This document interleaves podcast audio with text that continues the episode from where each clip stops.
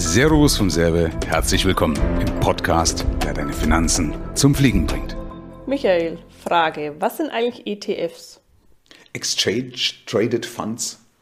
Und was mache ich mit denen? Oder wann leiste ich mir die? Oder wann investiere ich in die? Oder wenn du das Geld hast. Ja, ich will dich jetzt hier nicht ärgern, ne? aber also es sind halt Fonds, ja, und es gibt ja eben ein Lager für sogenannte Exchange Traded Funds, die sagen ja, ich nehme halt die börsengehandelten Fonds, weil sie halt günstiger sind, ja, also sie sind, werden halt nicht aktiv gemanagt, es gibt praktisch kein Team, was dahinter steckt. Und die kaufe ich halt, wenn ich mir es leisten kann. Und leisten kann ich mir es in meiner Welt, wenn du genug Cash hast. Also ich sage ja immer, ich propagiere immer Liquidität geht über Rentabilität, also Sicherheit geht über Rendite. Und in dem Fall ist halt so, dass ich halt, wenn ich jetzt Unternehmer beispielsweise bin, dass ich ja zwölfmal meine laufenden Kosten Cash haben sollte, liquide haben sollte. Ja, allerdings könnte ich dafür teilweise auch in Fonds anlegen. Es gibt also auch Fonds, die keine Gebühr groß haben äh, oder gar keine Gebühren haben und trotzdem auch äh, dafür geeignet sind, meine Liquidität dort anzulegen, beispielsweise okay. aktuelle Floater unter sogenannte Unternehmensanleihen oder Euro, Niedrigzins, äh, Eurozinsanleihen mit einer kurzen Laufzeit und so weiter, könnte ich ja auch nutzen dafür. Aber das nur mal am Rande. Aber erst wenn ich diese Liquidität stehen habe, als Unternehmer eben zwölfmal die Kosten, mindestens 100.000 Euro, ja, aber Achtung, ja, bei manchen Unternehmen viel mehr und dann investieren in irgendwelche äh, Fonds, die halt dann mehr Rendite bringen sollen mit einer entsprechenden Streuung. So, das war jetzt nochmal die Langversion und das war jetzt, hat nicht viel mit der Definition von ETFs zu tun gehabt. Aber ist es dann an sich schon eine langfristige Investition? Ja, grundsätzlich sollte man Investieren immer langfristig betrachten. Also gerade wenn du an der Börse bist, also wenn ich jetzt zum Beispiel sage, ich stelle jetzt äh, oder ich investiere in, in, in Aktien oder sowas, äh, oder selbst auch in Anleihen oder sowas, wenn ich gute Erträge haben möchte, dann sollte ich in der Regel schon größer 10, eher sogar größer 15 Jahre investieren. Mhm. Ja?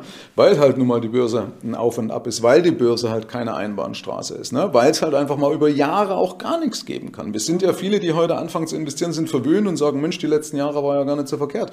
Aber ich bin jetzt seit 1995 dabei und da gab es halt auch schon viele Jahre, wo gar nichts ging oder viele Jahre, wo es rückwirkend oder rückläufig gegangen ist. Also deswegen immer langfristig, ja.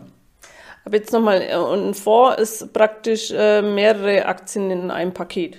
Ja, mehrere Anlagen in, oder mehrere An, äh, Dinge, also Assets oder, oder, oder verschiedene Firmen in einem Paket. Also ein Fonds kannst du so ein bisschen vorstellen wie so ein Topf, ist einfach aus dem Topf, kommt er aus dem Englischen, ich glaube aus Irland, äh, die Idee. Das heißt, du hast wie beim Fondue, weißt du, beim französischen Fondue, da hast du deine, deine Soße drin, was, keine Ahnung, was mal Käse und, und Öl und dann schmeißt du alle, schmeißen alle ihr Essen rein und irgendwann ist es gut.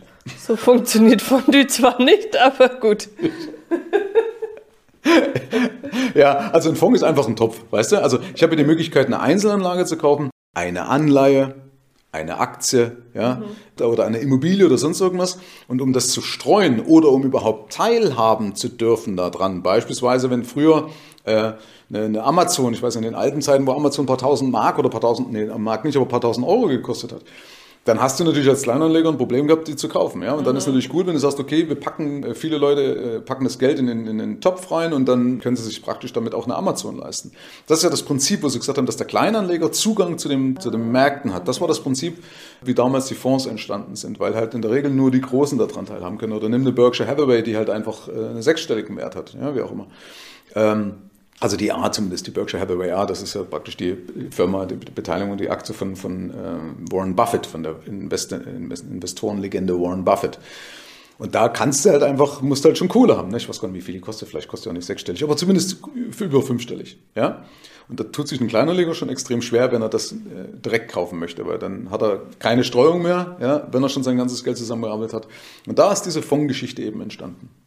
Okay, super, vielen Dank. Achso, das war jetzt gar nicht so viel zu ETFs dann.